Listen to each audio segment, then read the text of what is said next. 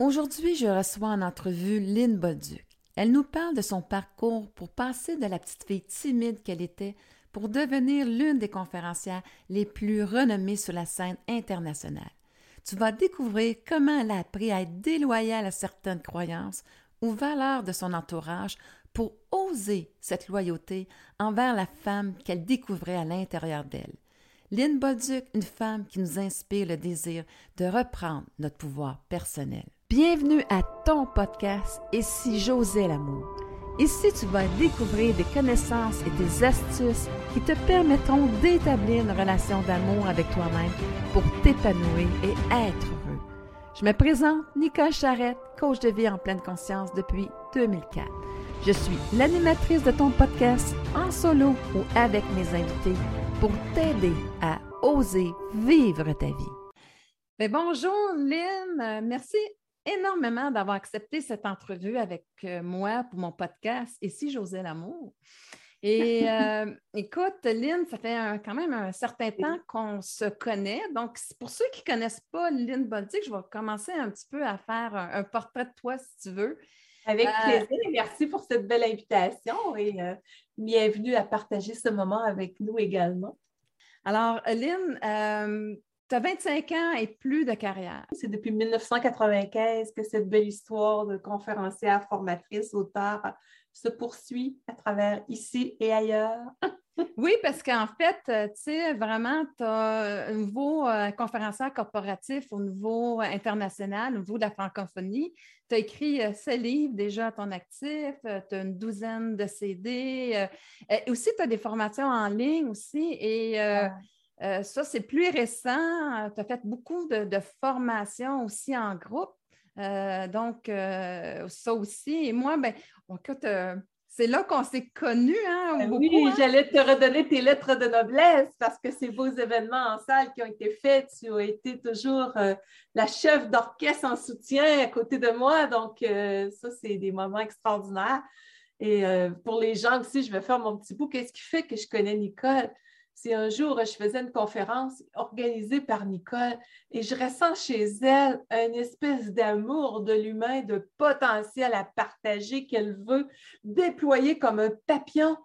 Et là, c'est tellement fort, tu sais, comme on dit un courant d'âme des fois. Et je lui ouvre la porte par rapport à cette possibilité-là de venir m'accompagner. Je ne faisais pas de coaching à l'époque et tout ça. Et là, je faisais des séminaires sur comment être heureux en amour, notamment. Et on a eu des salles de, 200, 300 personnes, des plus petites des fois. Et Nicole était toujours là en accompagnement pour les gens, en intervention. Euh, c'était des moments extraordinaires qu'on a vécu. Et là, ça fait une couple d'années qu'on n'a pas pu répéter l'expérience vraiment, mais c'est là que je t'ai découvert dans ta passion et que ça a permis à tant de gens à travers ce circuit-là et dans ta propre carrière aussi de pouvoir vibrer à qu'est-ce que tu apportes. Et merci encore pour tout ce qu'on a partagé à ce jour et le plaisir qu'on a de s'y retrouver aujourd'hui, bien entendu. Ah, ah, oui, parce que cette, euh, cette communication-là qu'on a toujours eue de se compléter. Ah, c'était ah vraiment fantastique comment est-ce qu'on a trouvé, euh, comment danser ensemble. Euh, Exactement. Même encore plus en dernier, parce qu'on avait des plus petits groupes à cause que le COVID commençait à s'installer et tout ça. Donc, tu avais descendu tes salles, c'était un petit peu plus privé. Puis on a vraiment arrivé à ah danser ensemble, euh, à emmener chacun notre part. Puis moi, c'était vraiment un soutien à toi. Puis toi, tu pouvais, hey, là, Lynn a fait son donner à cœur joie, tu pouvais pousser un peu plus. je savais que tu étais là. oui, parce que quand on partage, tu sais, surtout comme en dernier, on était dans des petits groupes d'une vingtaine de personnes très intimistes dans un ranch, là. Et euh, même dans les grands, ça arrivait aussi, mais là, plus que c'était intimiste, ça faisait remonter des choses. Donc, moi, je pouvais me laisser aller autant dans le rire que dans l'introspection qui venait pousser sur euh, le... les choses qui se décollaient à l'intérieur des fois. Mais je savais que s'il y avait quelqu'un qui avait une montée d'émotion, des fois, je pouvais recadrer, mais des fois, ça prenait un accompagnement et je n'aurais pas fait des événements euh, fondamentalement toute seule euh, dans la puissance qu'on amenait sans savoir qu'il y avait quelqu'un de confiance et tu as été cette personne-là. Donc, euh, que les gens ont apprécié, vraiment, vraiment. Ben, j'ai beaucoup apprécié aussi de vivre cette expérience-là. Ça m'a appris beaucoup. Si on revenait aujourd'hui, moi, ce qui m'intéresse beaucoup aujourd'hui, c'est qu'on parle de la femme derrière. Derrière moi aussi, euh, tu as beaucoup parlé aussi de reprendre euh, redonner à la femme son pouvoir personnel. OK?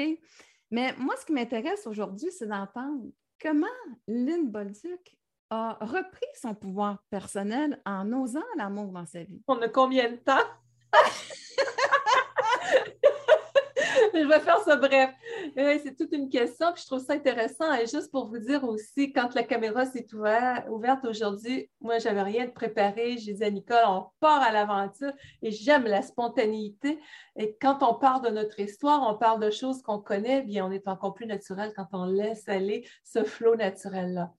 Écoute, euh, pour les gens qui me, euh, me connaîtraient pas, plusieurs me connaissent, euh, bien entendu, puis bienvenue aux nouvelles personnes pour qui ce serait une première fois, et bienvenue si c'est pas la première non plus, là.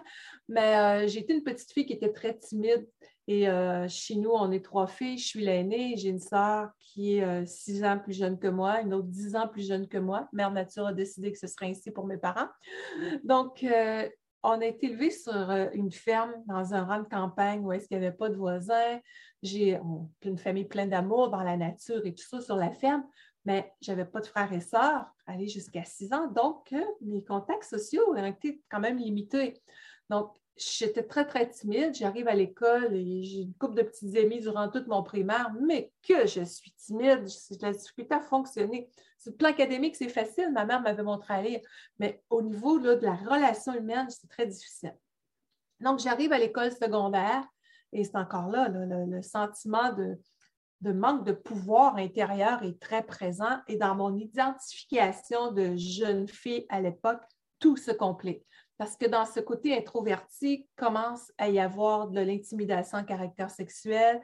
Euh, je vois mes, mes, amis qui ont des petits copains et moi, tout ce que je veux, c'est d'être aimée comme eux autres. Mais on me disait à l'adolescence que je paraissais bien, puis là, on s'est mis à rire de moi, d'essayer de m'approcher dans un coin pour me faire des attouchements, des choses comme ça. Et on a commencé à faire des scénarios, des propos sur moi qui m'ont ridiculisé durant toute ma période secondaire. Donc, quand on parle comme femme, euh, d'être identifiée à son pouvoir féminin, j'ai eu à faire euh, pour me, réparer, si on veut, dans ma propre vie. Quand on parle d'aller à la rencontre de l'amour, aller à la rencontre de soi et de l'autre, bien, ça part de soi, on est le dénominateur commun de tout ça. Donc, j'ai eu à faire, euh, à un moment donné, différentes formations pour me sortir de là parce que à l'âge de 15 ans à peu près, j'avais pris passablement de poids, parce que j'avais mangé mes émotions, j'ai été hospitalisée, les médecins me disaient que j'avais rien, mais j'étais en crise de panique, d'angoisse, d'hyperventilation, des serments à la poitrine tous les jours. Je pensais que j'étais pour mourir, faire un infarctus tous les jours et je ne disais pas à mes parents qu'est-ce que je vivais. Parce que pour moi, dire cette intimidation-là que je vivais à l'école, ça aurait été comme de dire à mes parents que je n'avais pas été à la hauteur ou de leur déplaire dans l'image que je, me, que je pensais qu'ils pouvaient vouloir absolument de moi. Donc. Euh, est-ce que tu dirais aussi, c'est un petit peu de ramener la honte aussi en en ah, parlant? J'ai tellement eu honte. J'ai tellement eu honte de moi pendant des années. On est entre guillemets victime. Dans le fond, on est appelé à avoir notre pouvoir personnel, mais on n'a pas les outils, on ne sait pas comment. J'avais tellement honte de moi, de faire rire de moi, de ne pas être à la hauteur, de la, liste pourrait être longue. Donc, je suis hospitalisée, tout ça, les médecins me disent que j'ai absolument rien, sauf que je suis démolie à l'intérieur de moi. Euh, j'arrive à peine à faire mon secondaire 5 et pour moi, l'école, c'était quand même facile, tellement que je suis hypothéquée intérieurement et physiquement. Et là, je me dis, il faut que je m'en aille choisir un métier, mais je n'ai pas la santé physique. Je n'avais pas de grave maladie, Dieu merci, mais j'étais, je faisais de la psychosomatisation dans le fond. Mm je mangeais mes émotions, j'avais des peurs, j'avais de la panique, de l'angoisse. Et on sait très bien que tout ce qui est peur, souvent angoisse, euh, anxiété, il y a du sentiment de rejet derrière. Donc, je me rejetais moi-même, j'avais une image de moi qui était catastrophique et le sentiment que j'avais de ce que les autres pensaient de moi était aussi vraiment limitatif à un, grand niveau. Donc, de là, euh, je m'en vais étudier en diététique et puis là, je me dis comment je vais faire pour faire mon cours? Je n'ai pas la force, j'ai plus la concentration, j'avais, je manquais de force physique aussi. Quand mm-hmm. on dit burn-out, moi, c'était descendu en dépression, euh, non diagnostiquée fondamentalement. Je me disais comment je vais faire. Et là, il y avait un cours qui se donnait en relations humaines à l'époque à Québec que j'avais fait, puis qui m'avait aidé à me réaccrocher à, la vie, remonter mon énergie tranquillement. De là, bien, euh, j'ai rencontré le père de mes enfants avec qui j'ai été 15 ans. Tout n'est pas noir dans une vie, mais j'avais toujours un mal-être. J'ai eu mes deux beaux petits trésors qui sont rendus des adultes aujourd'hui. Je suis mamie de cinq petits-enfants euh, comme tel, mais j'avais toujours mal en dedans de moi et rendu à l'aube de la trentaine, la femme qui n'était pas en pouvoir personnel, puis qui était, qui était le beau clown triste qui faisait rire tout le monde. J'avais travaillé dans un premier métier en diététique. J'enseignais, j'avais enseigné quelques années en nutrition, à des cours aux adultes, salubrité en institution et tout ça. Et puis, je travaillais en charge d'un service alimentaire dans un CPE pendant les 11 premières années de, ma carrière, de, mon, aspect professionnel. Mais à l'aube de mes 30 ans, tout s'est effondré. Et quand on dit qu'on n'est pas en pouvoir sur soi, on n'a pas à, ça ne veut pas dire qu'on recommencerait les mêmes expériences, mais je me dis toujours, les gens qui ont passé dans notre vie, c'est des acteurs, des actrices de théâtre sur notre grande trajectoire de vie pour nous ramener à nous-mêmes. Donc, j'ai appris avec le temps à aller chercher l'enseignement, mais mon ego, toi qui es la spécialiste de l'ego, était tellement fort à l'époque que contre vents et marées, je voulais donner une façade. Je voulais laisser personne percevoir ce que j'avais comme fragilité et encore moins moi-même. Donc, un jour dans mon métier où est-ce que je faisais rire tout le monde, comme d'habitude, je comptais des blagues, mais je sentais que j'étais pour frapper un mur. J'étais rendue d'une maigreur extrême. Euh, je ne mangeais presque plus, je ne dormais presque plus. Ça faisait une semaine à un moment donné, puis j'ai dit, je ne tiendrai pas longtemps, je le sens. Mais je résistais, je résistais, je résistais. Et un jour, il y a une fille au travail qui vient me voir.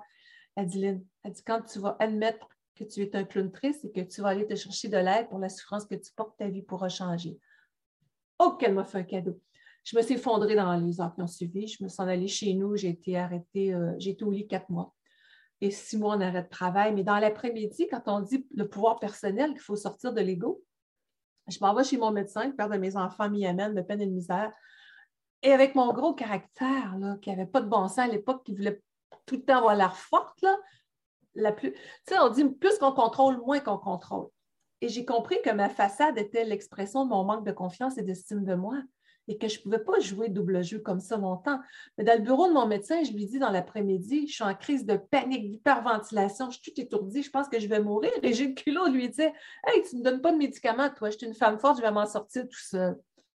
Il me regarde avec toute sa meilleure des sympathies, puis il dit Écoute-moi, il dit Tu as besoin de quelque chose pour calmer les nerfs, t'aider à dormir, sinon tu ne verras probablement pas grandir tes enfants.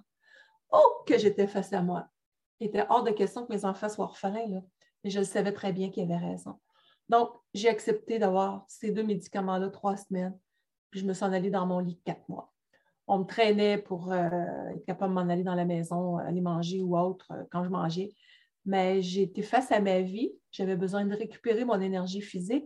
Et de là a commencé une grande introspection. Qui je suis au cœur de ma vie? Là, j'ai commencé à parler à mes parents dans les jours qui ont suivi parce que là, je pensais mourir. J'avais le corps couvert de boutons complètement. Je sais, je ne te laisse pas parler beaucoup des formations professionnelles, mais je suis partie dans le flot de l'histoire. Donc, euh, si tu as besoin de m'interrompre, vas-y, j'achète. Ben, ben, non, mais tu sais, ce, qui m'intéresse aussi, c'est de voir aussi l'importance à un moment donné d'accepter la réalité. Exactement. Tu sais, dans le fond, là, Lynn, moi, je t'entends, puis tu sais, tu as subi l'intimidation, mais là, tu es intimidatrice face à toi-même. À l'inverse. Exactement. Voilà honnêtement, là, parce que tu ne voulais pas, tu sais, justement, montrer une faiblesse que le monde t'est nourri. Donc, tu t'es intimidé toi-même à vouloir, ah. euh, montrer ce côté-là fort. Mais en dedans, on sait bien que la loi d'attraction nous dit toujours qu'est-ce qui est encore en dedans est actif et tu vas le rencontrer ah. un jour. Mais j'ai une question pour toi. Je ne sais pas si tu l'as jamais rencontré, de regarder comme ça, mais est-ce que ça se fait aussi que ces gens-là, des fois, quand ils sont intimidateurs, c'est parce qu'ils essaient de se rehausser, hein, ils servent ben d'intimidation. Donc, tu sais, quand on voit ça, on peut-tu regarder un moment donné cette passée-là et dire Mon Dieu, que je n'ai pas compris. Je n'ai pas compris des fois que ces gens-là m'intimidaient parce qu'ils trouvaient ça intimidant le talent, la facilité que j'avais à l'école. C'est possible. ouais. Mais tu sais, des fois, l'intimidateur, il y a, il y a quelque chose, il y a quelque chose aussi qui, qui, qui sent inférieur, mais qui lui ici, il cherche à montrer qu'il a du pouvoir sur l'autre. Fait que s'il sent euh, vulnérable, tu sais, dans, dans, le sens de dire Colin a réussi, euh, tu sais, moi, j'ai pas ça, bien, il va aller chercher ta faiblesse, puis il va se remettre sais, dans ce sens-là, est-ce que tu l'as déjà vu dans ce sens-là? Fait, tout à fait. On en parlait même dans les séminaires aussi. Tu sais, c'est souvent des gens qui vont avoir mettons, des intimidateurs, ce euh, c'est pas un absolu, mais des fois, les gens, on prend les gens pervers narcissiques ou manipulateurs ou intimidateurs. On va voir souvent des gens qui ont vécu comme un sentiment de trahison qui va les amener plus dans le contrôle. Mais si on regarde des tempéraments comme ça, pour prendre cet exemple-là, ou des intimidateurs, c'est souvent des gens qui ont profondément un manque de confiance et d'estime d'eux-mêmes et qui compensent comme ça. Mais c'est ça, à l'époque, je ne comprenais pas cette mécanique-là. Donc, quand j'ai commencé à me questionner puis à dire OK, là, j'ai retrouvé mon énergie, ma vitalité. Là, j'ai commencé une quête de sens pour aller à la rencontre de ça. Puis là, j'ai compris que, tu sais, tout ça ne m'arrivait pas par hasard non plus. Ces gens-là m'avaient enseigné dans mon pouvoir personnel, être dans le respect de moi. Et quand mes enfants, euh, aujourd'hui, sont adultes, mais quand ils étaient adolescents, là, ils ont un an et demi de différence, donc 11, 12 ans, là, je leur parlais de mon histoire et comment les préparer à être dans leur pouvoir personnel, dans le respect d'eux-mêmes, des autres et tout ça. Et je trouve que ça construit une identité qui est, avec nous-mêmes comme référence. Mais moi, j'étais vraiment dans une espèce de sentiment d'abandon. Pourtant, j'ai eu des bons parents, mais je me, me référais beaucoup dans le regard des autres à l'époque. Et là, le regard des autres, je ne l'avais pas. Il, était, ça me renvoyait une image déformante de l'amour que j'aurais pu me porter. Tu moi, tout ce que je voulais, c'était d'être aimée, mais pas par les bons moyens. Donc, je n'étais pas en pouvoir personnel. J'étais comme si je confiais un contrat aux autres de me rendre heureuse, mais c'était complètement le reflet de, mon vide. Donc, de là, bien, quand j'ai commencé à étudier en programmation neurolinguistique et autres, j'ai fait deux, trois ans là-dedans facilement. Et là, je comprenais mieux tout ce qui m'arrivait. Puis là, je retrouvais un bel équilibre et c'est là que c'était une pulsion de vie en dedans de dire, OK, tu pars maintenant dans ça. C'était, il y en a qui disent, je cherche ma mission de vie. ou Bien, en 95, j'ai lancé ma carrière là-dedans et aujourd'hui, ça fait près de 3000 conférences que je fais à travers le monde, autant sur le web, en salle, dans les entreprises, pour du personnel dans toutes les sphères de notre société, là. autant des grandes entreprises, gouvernement, milieu hospitalier, juridique, partout, partout. Euh, j'ai pu passer pour justement aider les gens à être dans l'autoréalisation, si on veut, dans la compréhension d'eux-mêmes, dans la prévention de autant notre épuisement euh, émotionnel, physique, d'être capable, souvent quand il arrive une difficulté, tu l'as bien dit, on est porté à fuir. J'avais une personne en coaching dernièrement qui me disait, elle dit, je me retrouve dans mon couple, on est toujours là en train de fermer les yeux sur les difficultés, mais elle on ne règle rien non plus.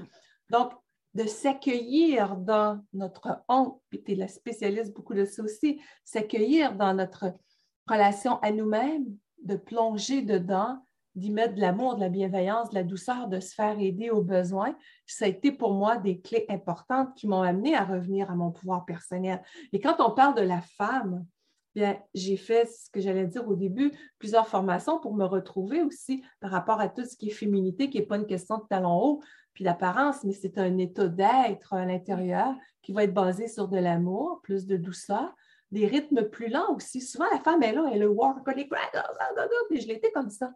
C'est très masculin et masculin, pas nécessairement dans le côté sacré, c'est-à-dire précieux, mais si on fait le parallèle des deux polarités, la, la, polarité féminine a besoin de douceur, d'amour, de lenteur, de créativité, d'empathie et tout ça.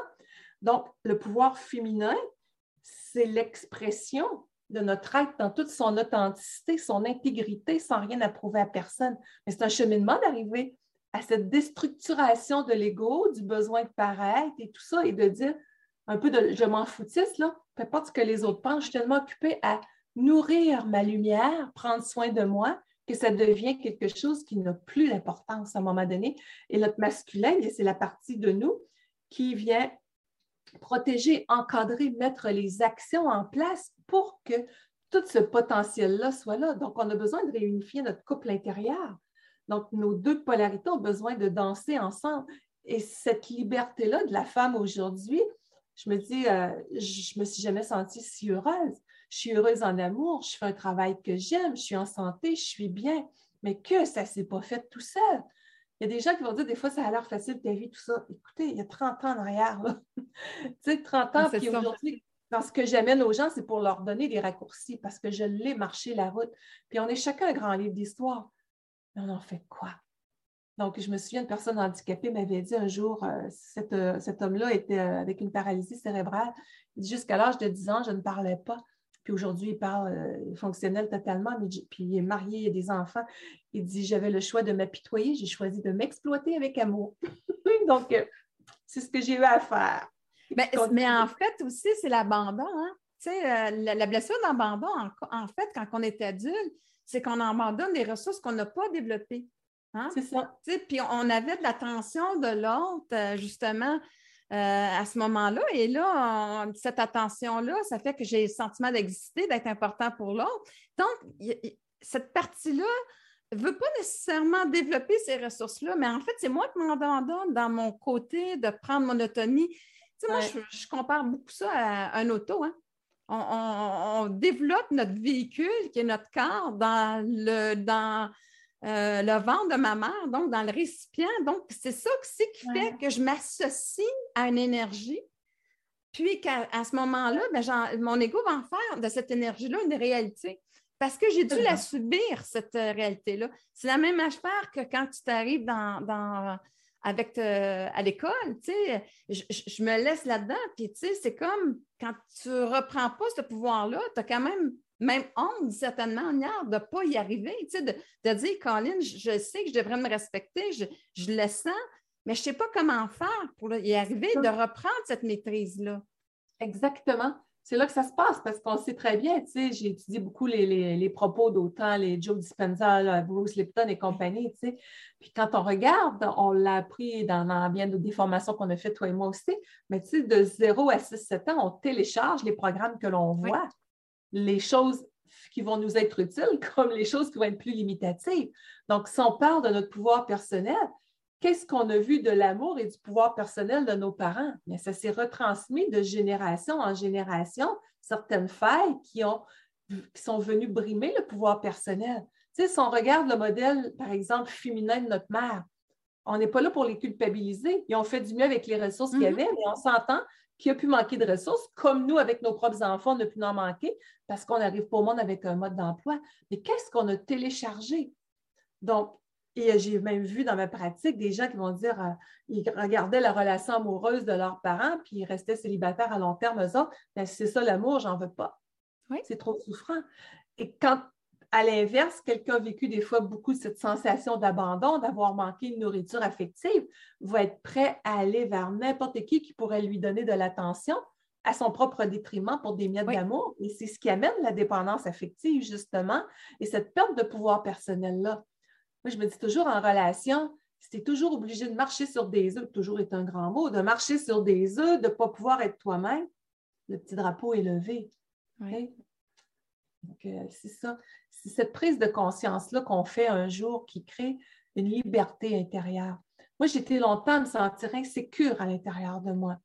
Et j'attirais des situations qui faisaient en sorte que je me faisais mettre à l'épreuve et je me le faisais moi-même. On dirait que j'étais attirée par des personnes à qui je donnais mon pouvoir, que je pouvais même laisser, décider euh, au niveau de mon, entreprise ou c'était pas par méchanceté que la personne pouvait des fois s'immiscer dans mes choses, pas du tout, mais j'ai perdu mon pouvoir à certains moments de ma vie quand je ne mettais pas mes limites et que je n'étais pas claire avec moi.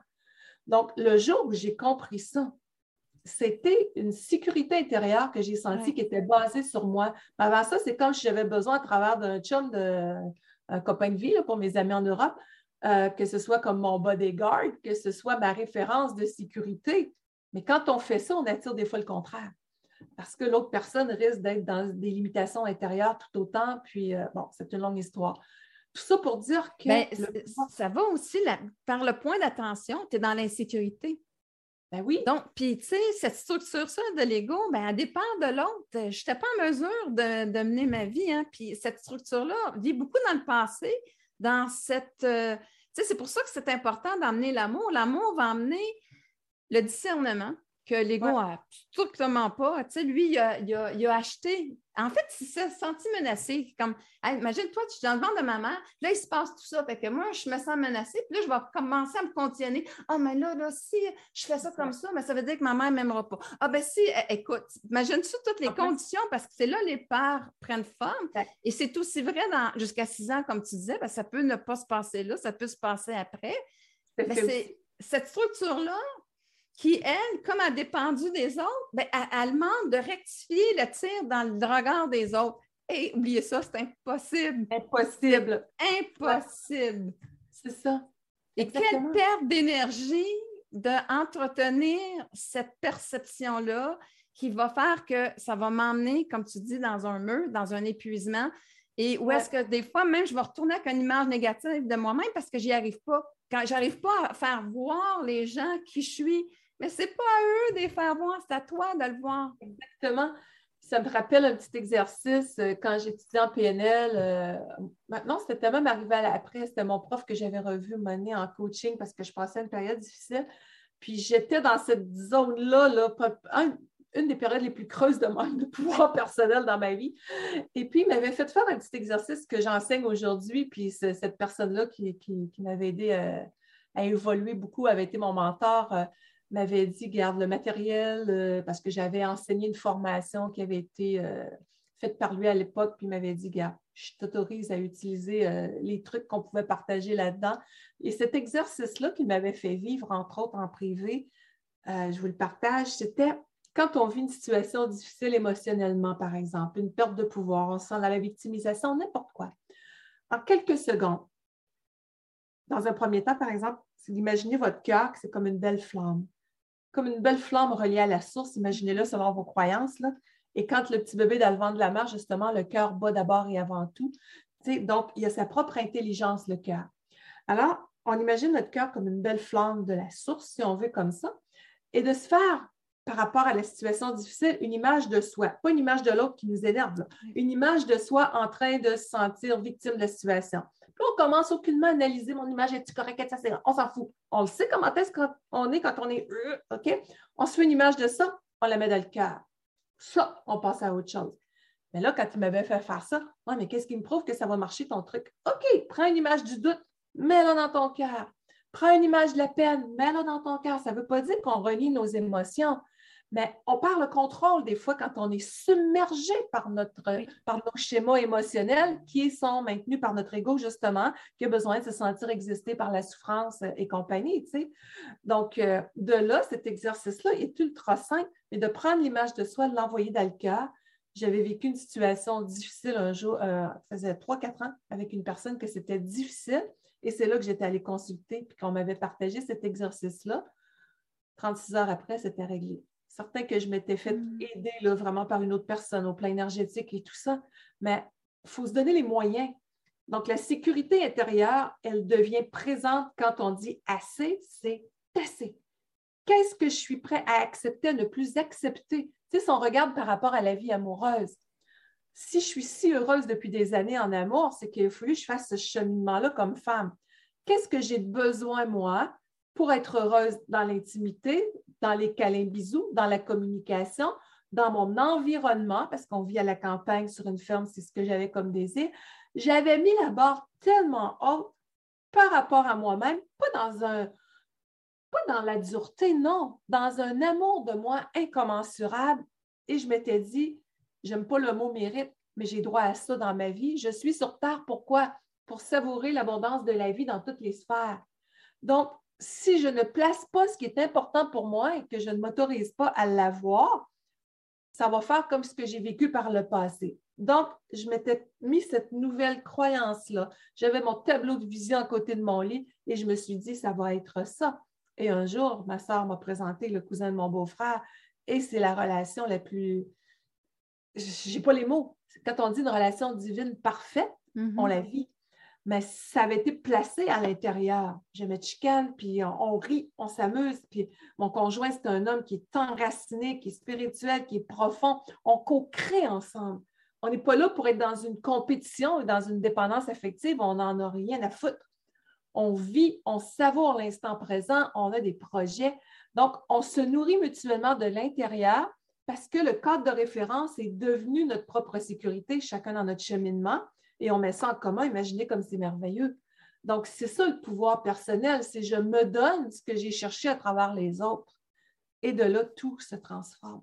Exactement. Mais en même temps aussi, c'est revenir dans l'amour ultime. C'est sans jugement, euh, dans la sans condamnation par rapport à juger mon passé, quoi que ce soit, l'accepter. Défi.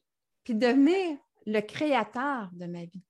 Parce que, en fait, c'est notre véritable nature. Donc, j'arrête de dépendre que l'autre me rende heureux. Je me suis dit, ben, finalement, c'est moi qui va décider les critères parce que je commence à me connaître.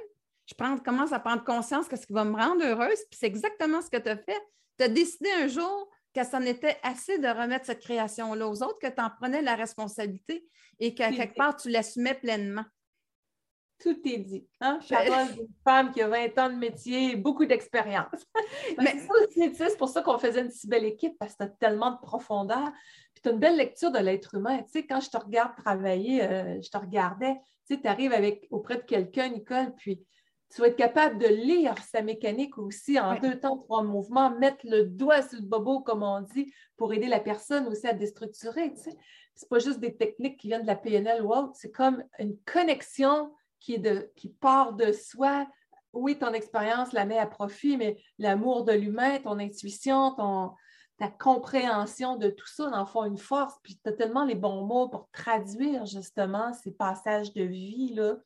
Euh, c'est vraiment intéressant.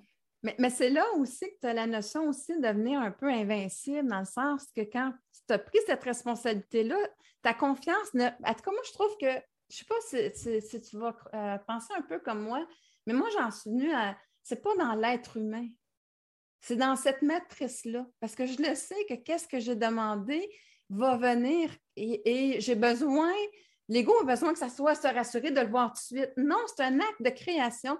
C'est un acte de confiance par rapport à euh, cette matrice-là d'amour qui, elle, a son mot à dire. Attention, vous êtes co-créateur avec elle et c'est elle qui va te ramener sous différentes formes des expériences pour qu'à un moment donné, tu arrêtes de te, le faire subir puis tu en aies une autre perception.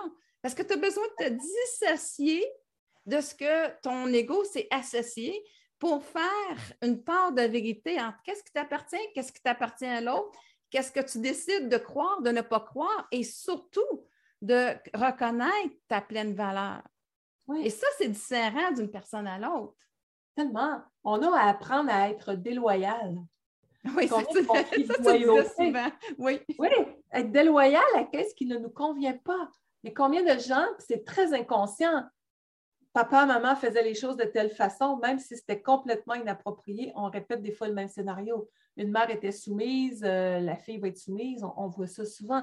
Donc, déloyal à soi-même aussi par rapport à ce qui ne nous convient pas. On a le droit de couper. Moi, je me disais quand j'avais mes enfants étaient petits, je vais couper la chaîne des générations pour eux j'avais cette conscience-là de leur donner des nouveaux modèles que moi, je n'avais pas encore tout appliqué, mais je les comprenais. Puis je, continuais d'être dans ma démarche de, dénouer des croyances, des choses comme ça, mais j'avais compris comment ça fonctionnait. Et je regarde mes enfants, ils n'ont jamais eu de crise d'adolescence parce que je, je, leur ai donné les outils pour être dans leur pouvoir personnel. Ils font pareil avec leurs enfants aujourd'hui. Mais de s'accueillir là-dedans, puis de prendre cette responsabilité-là, c'est un des plus beaux cadeaux de la vie. Puis de le faire en joie au lieu de se dire, bon, je, travaille sur moi. Enlevons le mot travail, ça veut dire torture, je pense. On regarde les racines du mot. On s'amuse à mieux s'accueillir, s'apprivoiser. C'est pas tout le temps facile. On passe dans ce qu'on appelle des fois des nuits noires de l'âme. Des fois, on peut être. Euh, ce que j'avais passé deux fois, moi, c'est un peu ça. On a l'impression que tout s'effondre, qu'on va mourir, qu'on ne passera pas à travers.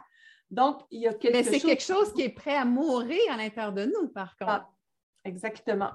Exactement. Puis je le vois de ce temps-là aussi. Il y a des gens qui vivent ça. Même moi, ça m'est arrivé il y a quelques mois. J'ai pris conscience de quelque chose. Puis là, c'était comme ça venait me chercher. Ça peut durer juste 24 heures, mais OK, je vais à la rencontre de ça. Puis des fois, on peut appeler, je ne sais pas, vous appelez quelqu'un, une amie pour parler ou n'importe quoi. On rentre dedans. Au lieu de sauver, je ne suis pas correct d'avoir de la peine. On rentre dedans on va à la rencontre et qu'est-ce qui, veut sortir, qu'est-ce qui veut s'exprimer maintenant que je suis disponible pour l'entendre au lieu de le fuir. Donc, c'est ça aussi la présence à soi, le pouvoir personnel, c'est d'être authentique, s'accueillir avec amour, bienveillance. On est ce le plus précieux dans notre vie, soi-même, et il n'y a aucun ego à se donner priorité. Parce que si on est bien avec soi, le couple va être bien, les enfants vont être bien, si vous avez des enfants à la maison ou autre, mais on vit pour soi d'abord. Mais il y en a qui n'ont pas cette aptitude-là dans leur éducation nécessairement d'oser. Si je me défonce, comme on dit au Québec, pour les autres, s'il reste de l'énergie, ce sera pour moi. On n'est pas dans l'amour de soi.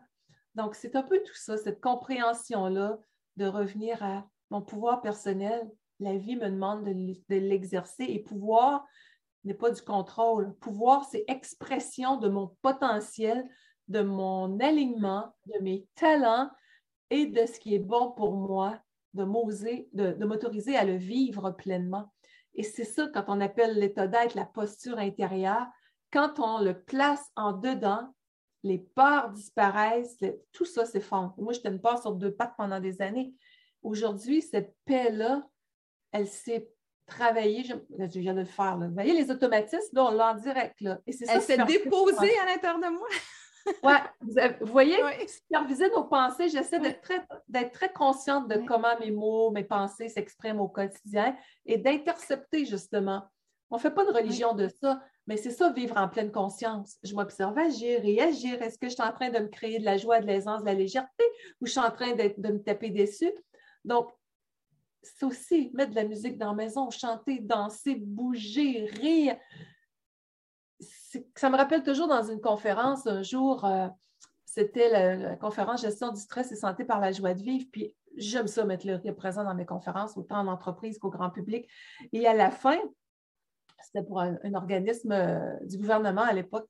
Et je me souviens, c'était un milieu qui était un peu sérieux, mais on m'avait demandé d'amener justement de la joie de vivre, puis quelque chose de rafraîchissant pour gérer le stress. Et le rire avait été présent. Sauf qu'à la fin, il y a une dame qui vient me voir et elle dit Je me sens tellement coupable.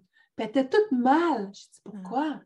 Moi, elle m'a dit Ma mère est décédée la semaine passée, puis elle dit Je n'étais pas capable de me retenir de rire aujourd'hui. Elle dit C'est pas correct selon mon éducation. Fait que là, je mm. l'accueille là-dedans. J'ai dit Si votre maman était là, qu'est-ce qu'elle vous dirait Elle me fait un petit sourire. Ouais, je pense qu'elle me demanderait de vivre.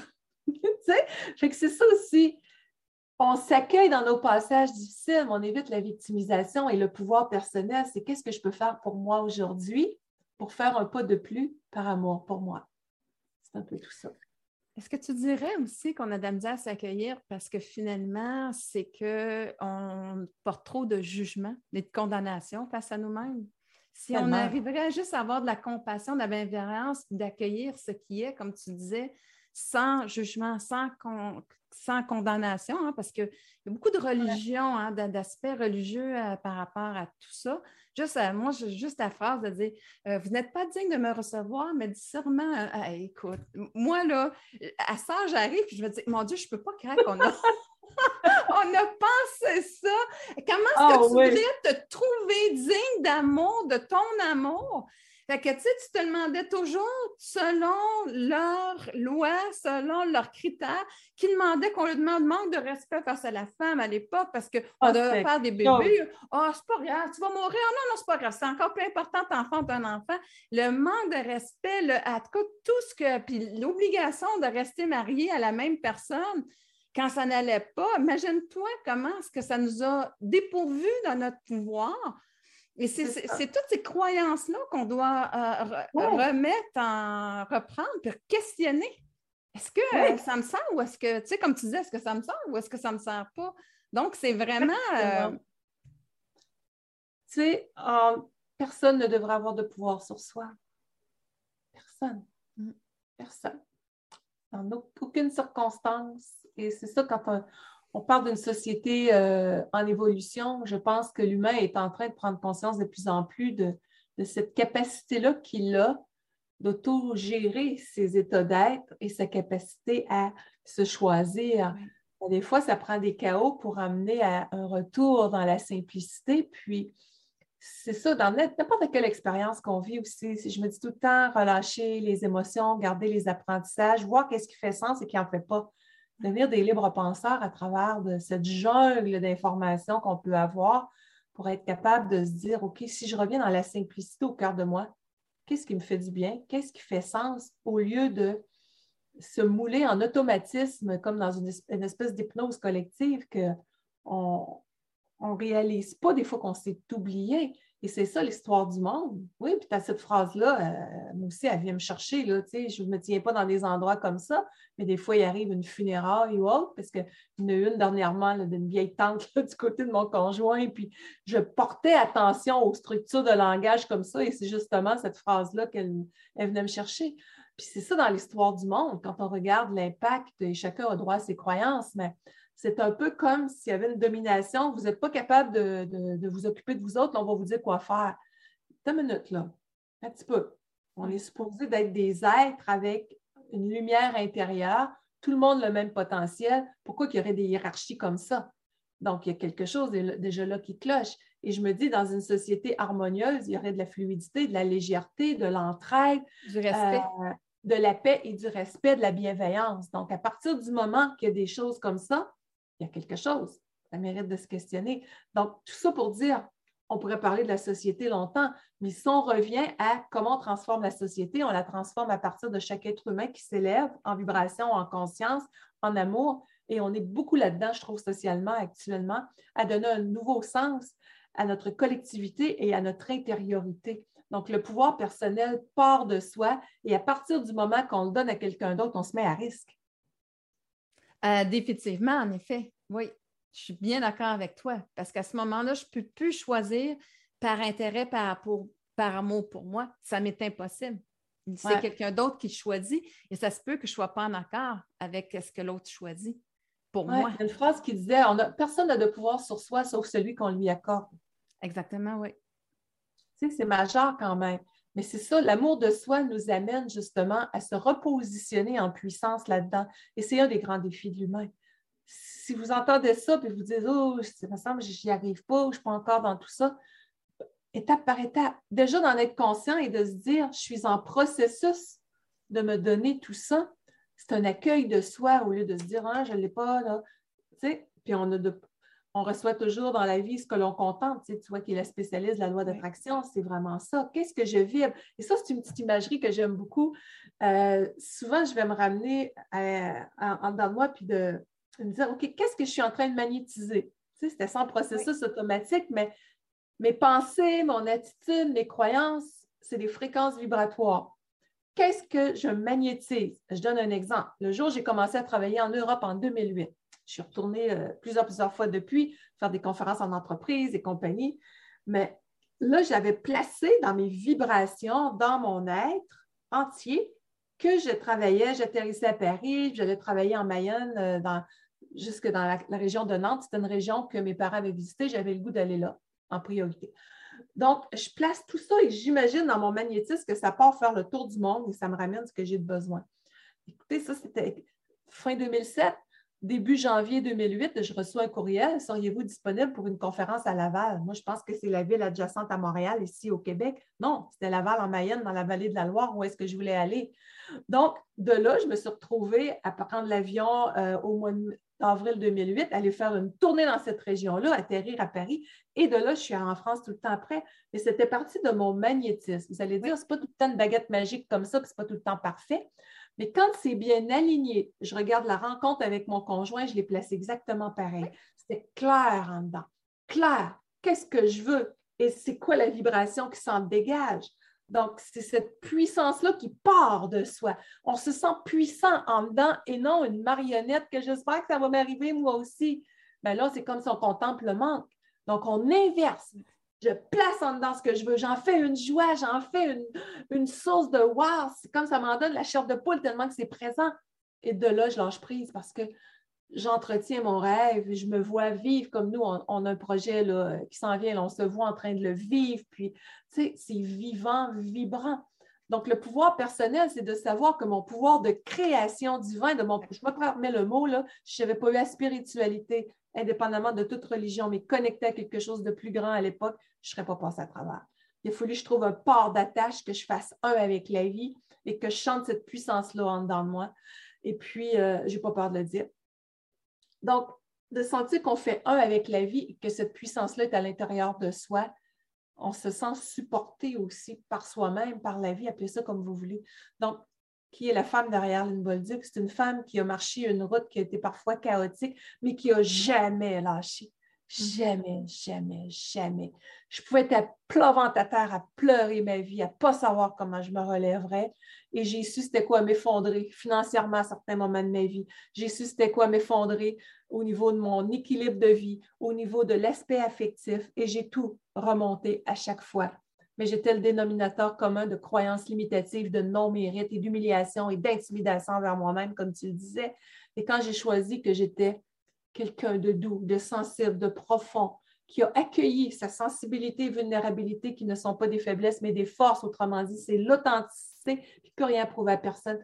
Je suis devenue libre intérieurement et j'ai plus laissé, j'ose quasiment dire jamais laisser entrer quelqu'un qui viendrait abuser de moi de quelque façon que ce soit. C'est clair en dedans de moi et ça sent quand c'est puissant comme ça, il n'y a personne qui approche non plus. Donc, c'est ça, on place en dedans euh, cette puissance d'âme et de, notre essence, si on veut. Donc, c'est ça que, qui a été ma route jusqu'à présent et aujourd'hui, ce sentiment de joie, de liberté intérieure, c'est ce que j'ai de plus précieux parce que je me le suis donné. Il n'y a pas d'ego là-dedans. C'est ça pourquoi on est né, vraiment. Et c'est ce qui me sert à aider les gens. Je me dis. C'est drôle hein, qu'on pense qu'il n'y a pas d'ego là-dedans. Ça, c'est démystifié parce qu'en fait, tu sais, la personne, des fois, a de la misère à avoir de la fierté pour elle-même. Euh, non, tu sais, c'est pas une question d'ego, c'est une question d'amour propre que j'ai développé. Oh. Puis, tu sais, quand, quand tu dis, là, tu as besoin de déstructurer, la vie va toujours vous emmener dans ce processus-là. Hein? La souffrance est égale à la résistance que vous mettez à faire les changements qu'elle vous demande de faire par amour pour vous-même. Voilà le vrai sens de l'épreuve. Et là, tu es obligé de déstructurer pour faire en sorte de changer tes croyances par rapport à toi, par rapport à la vie, et qui va faire que là, tu vas pouvoir bâtir sur une structure de plus en plus que tu ressens solide. Tu sais, quand tu disais tantôt ma création, oui, tu, crées, mais il y, a, un moment donné dans cette action-là, un moment donné, il vient avoir une certitude.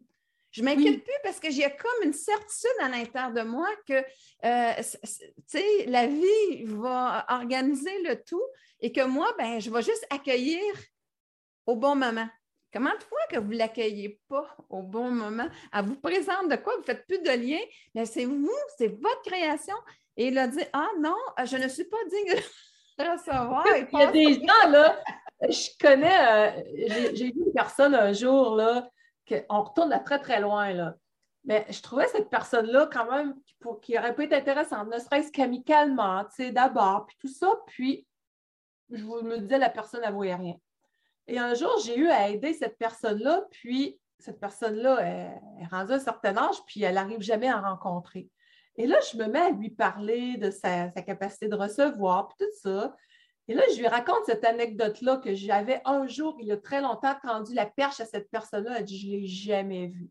Là, cette personne-là a réalisé qu'elle ne le voyait toujours pas quand quelqu'un pouvait s'intéresser à lui comme être humain d'abord.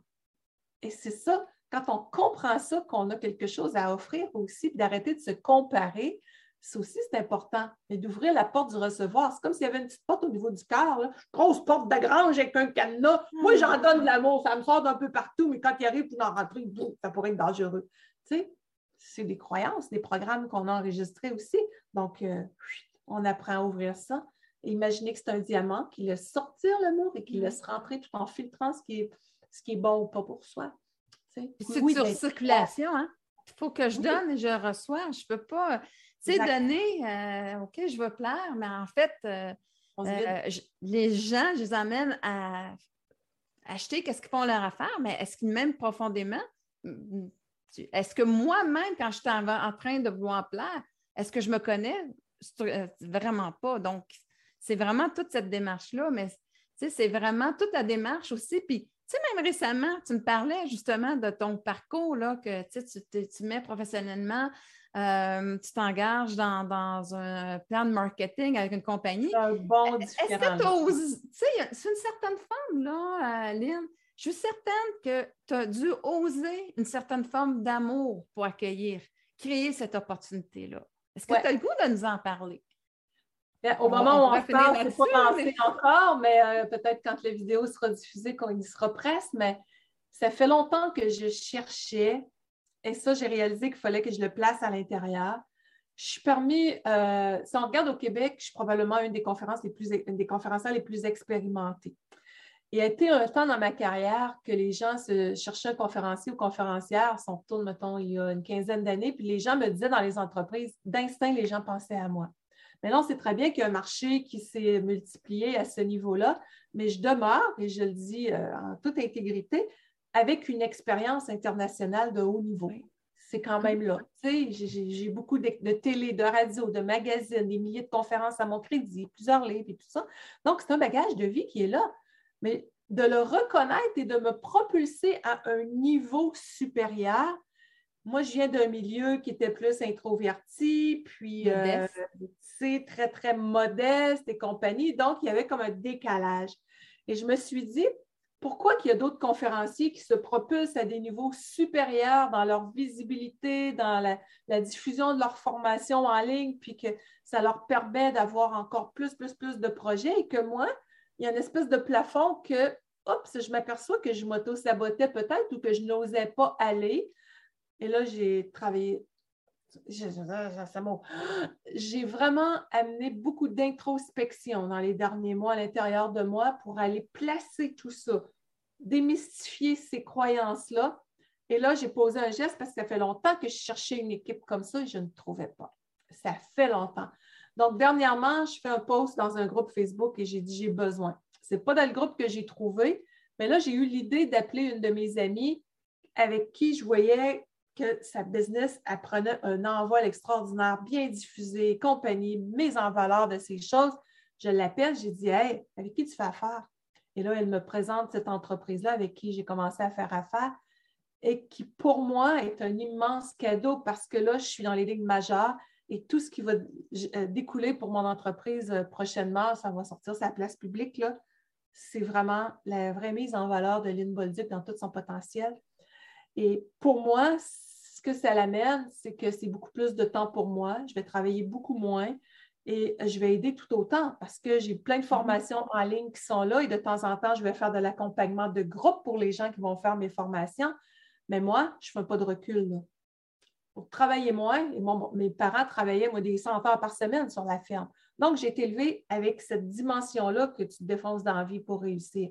Et ça, je regarde ici, j'ai la chance d'avoir un conjoint, on est sur une ferme, une belle ferme établie, on est dans un beau milieu de vie, mais ma réalisation personnelle, même si mon conjoint est un homme d'affaires qui a bien réussi, tout ça, j'ai à faire aussi, comment je dirais, je vais prendre une expression qui n'est pas celle que je souhaite, là, mais c'est comme si j'avais besoin de faire mes propres preuves à moi, d'aller chercher il me manquait un petit step, comme on dit, pour dire OK, j'ai un sentiment d'accomplissement total. Il me manquait une étape. Et c'est ça que je plaçais à l'intérieur de moi dernièrement pour dire je fais un saut qui va me propulser au-delà de tout ce que j'aurais pu espérer. Et j'ai parlé à des gens qui font affaire avec cette entreprise-là et ils ont eu les résultats escomptés. Donc là, c'est mon tour, c'est imminent. Mais tout ça, c'est de m'autoriser à recevoir des gens de, qui, qui reconnaissent ce que j'ai à apporter à le mettre en valeur. Mais il a fallu que je le place à l'intérieur de moi. Et c'est là que j'ai pu rencontrer ces gens-là, puis ça s'est fait comme ça. Est-ce que tu dirais que tu avais à mettre fin à la modestie?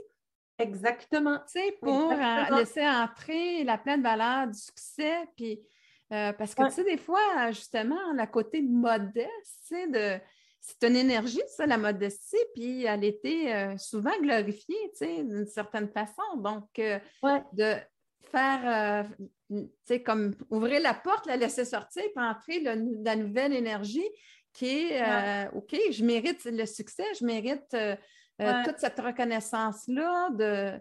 Puis j'aime beaucoup, là, de mon œuvre. Tu sais, j'aime beaucoup la phrase de, de contempler mon œuvre. Mais tu sais, à un moment donné, c'est le fun d'arriver au stage où est-ce que toi, tu arrives, puis tu dis, bon, ben, j'ai quelqu'un qui va être là pour promouvoir, puis je vais pouvoir contempler mon œuvre.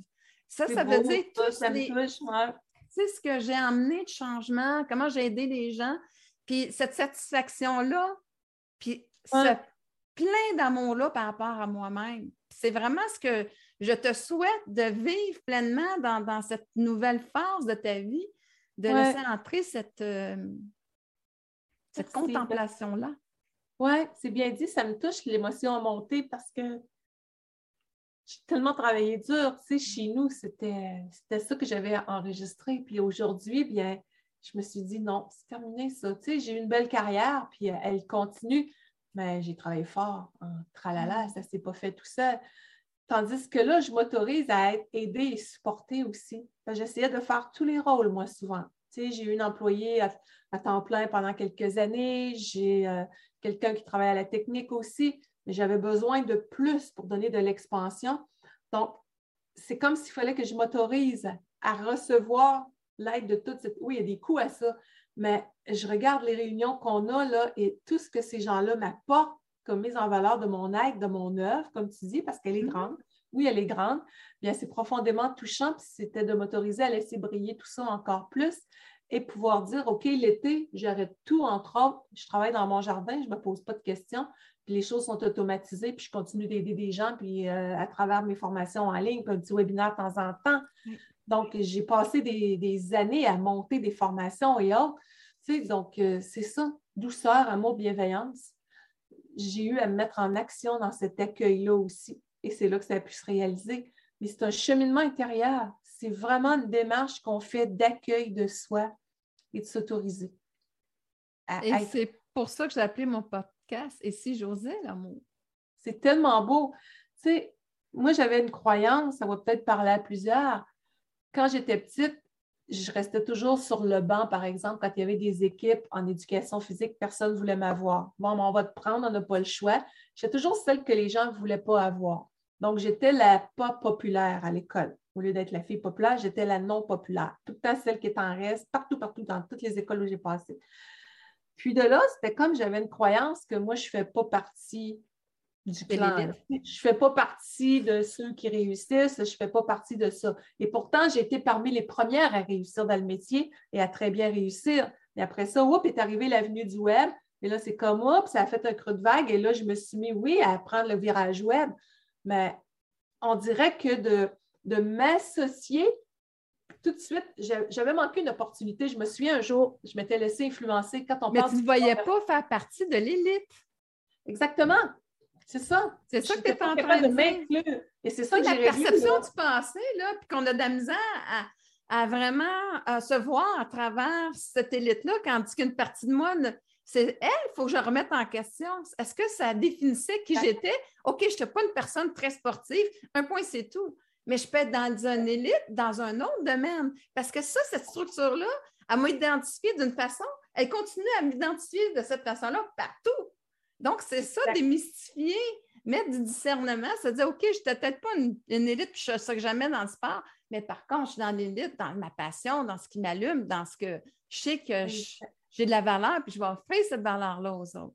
Oui, c'est ça. Donc, ça m'a ramené un creux de vague, comme tu dis. C'était vraiment ça qui se passait. Donc, quand est arrivé le virage web, euh, puis il y avait eu la loi anti-spam, moi, je n'avais jamais pris le téléphone pour mes conférences corpo. Le téléphone sonnait tant que je voulais. Puis, à arrive la loi anti-spam, on n'avait plus le droit de contacter les gens, puis envoyer donc. Fait que là, le web n'était pas encore arrivé. Fait que là, je dis OK, comment je me réajuste? Là, ça avait été plus difficile. Mais tu sais, j'étais habituée qu'on travaille fort pour on va y arriver. Mais c'était tout le temps avec l'effort, l'effort, l'effort, tout le temps, tout le temps. Donc, le virage web est arrivé, oui, mais de dire, OK, je surfe sur cette lancée-là, je m'auto-sabotais, on dirait, qui faisait que je n'attirais pas les situations qui me permettaient de le faire, cette explosion favorable-là, pour dire, OK, je peux avoir encore plus de temps de qualité pour moi. J'en ai beaucoup, là, mais pour moi, là, je veux vraiment ralentir, travailler juste 10-15 heures par semaine. J'en suis là. Tu sais, je suis en forme, j'ai le goût de faire plein de projets, mais j'en suis là et la business peut rouler quand même en automatique sur le web. Donc, c'était ça, de le placer en dedans, je m'autorise à ce que ce soit ça. Tu sais, il faut dépasser nos peurs, de dire, OK, ouais, mais si ça ne marchait pas, regarde, tout ce que j'ai fait dans la vie, il y a eu des essais erreurs, mais là, c'est tellement aussi clair que quand j'ai été capable de trouver ma sécurité intérieure, que j'ai rencontré mon conjoint, je ressens la même énergie. Et j'ai parlé à des gens qui vivent l'expérience d'une façon favorable, qui sont des, gens que tu appelles de l'élite favorable. Euh, qui travaillent avec cette équipe-là puis qui ont des succès extraordinaires. Donc, c'est moi qui est allée au-devant de ces gens-là et j'ai repris ma place. Je m'étais tassée moi-même, là, je l'ai juste repris.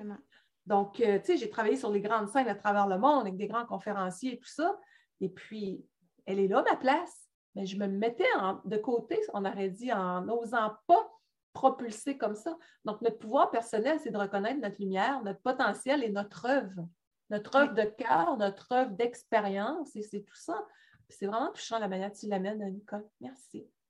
Ben, ça me fait vraiment plaisir. écoute, je te souhaite. Euh, écoute, je sais que c'est là. Tu l'as placé en énergie. Donc, ah, euh, c'est vraiment, tu sais, quand, que, tu ressens de l'autre qu'il y a une certitude à l'intérieur d'elle, euh, c'est côté un peu qui devient invincible de le créateur en nous parce qu'on sait comment finalement le manifester puis comment s'en servir. Mais je pense que tu es une belle personne qui, qui montre cette réussite-là par rapport à ce que justement où est-ce que tu es rendu dans ta vie. Donc, euh, écoute, ça va juste me rester, Lynn, de te remercier énormément pour cette entrevue et aussi ben, de souhaiter de profiter justement de cette abondance-là, de ce succès-là dans ta vie et, euh, tu sais, euh, dans la simplicité de la vie. C'est là où est-ce que la véritable modestie se trouve.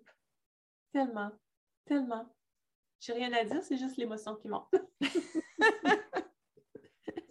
Donc, à tout le monde. Merci infiniment, Nicole. Je ben, t'adore. J'aime profondément. Tu es une personne magnifique qui fait tellement la différence pour tant de gens, y compris à travers ça aussi, qui est une belle initiative. Merci infiniment. Ben, merci à toi. Alors, euh, on se reprend pour une prochaine émission. Bye bye. Merci infiniment de ta présence à ton podcast afin de bâtir cette relation d'amour avec toi-même pour ton plus grand plaisir. Si les sujets que je te propose t'inspirent à développer de l'amour pour toi-même, je t'invite à t'inscrire à mon podcast. Si tu as une expérience à me partager où tu as osé l'amour pour transformer ta vie, ou des commentaires ou des questions par rapport à cette émission, n'hésite pas à le faire à travers mon site web www.nicolecharrette.com. Je te retrouve très bientôt sur une autre émission pour t'aider à oser vivre ta vie.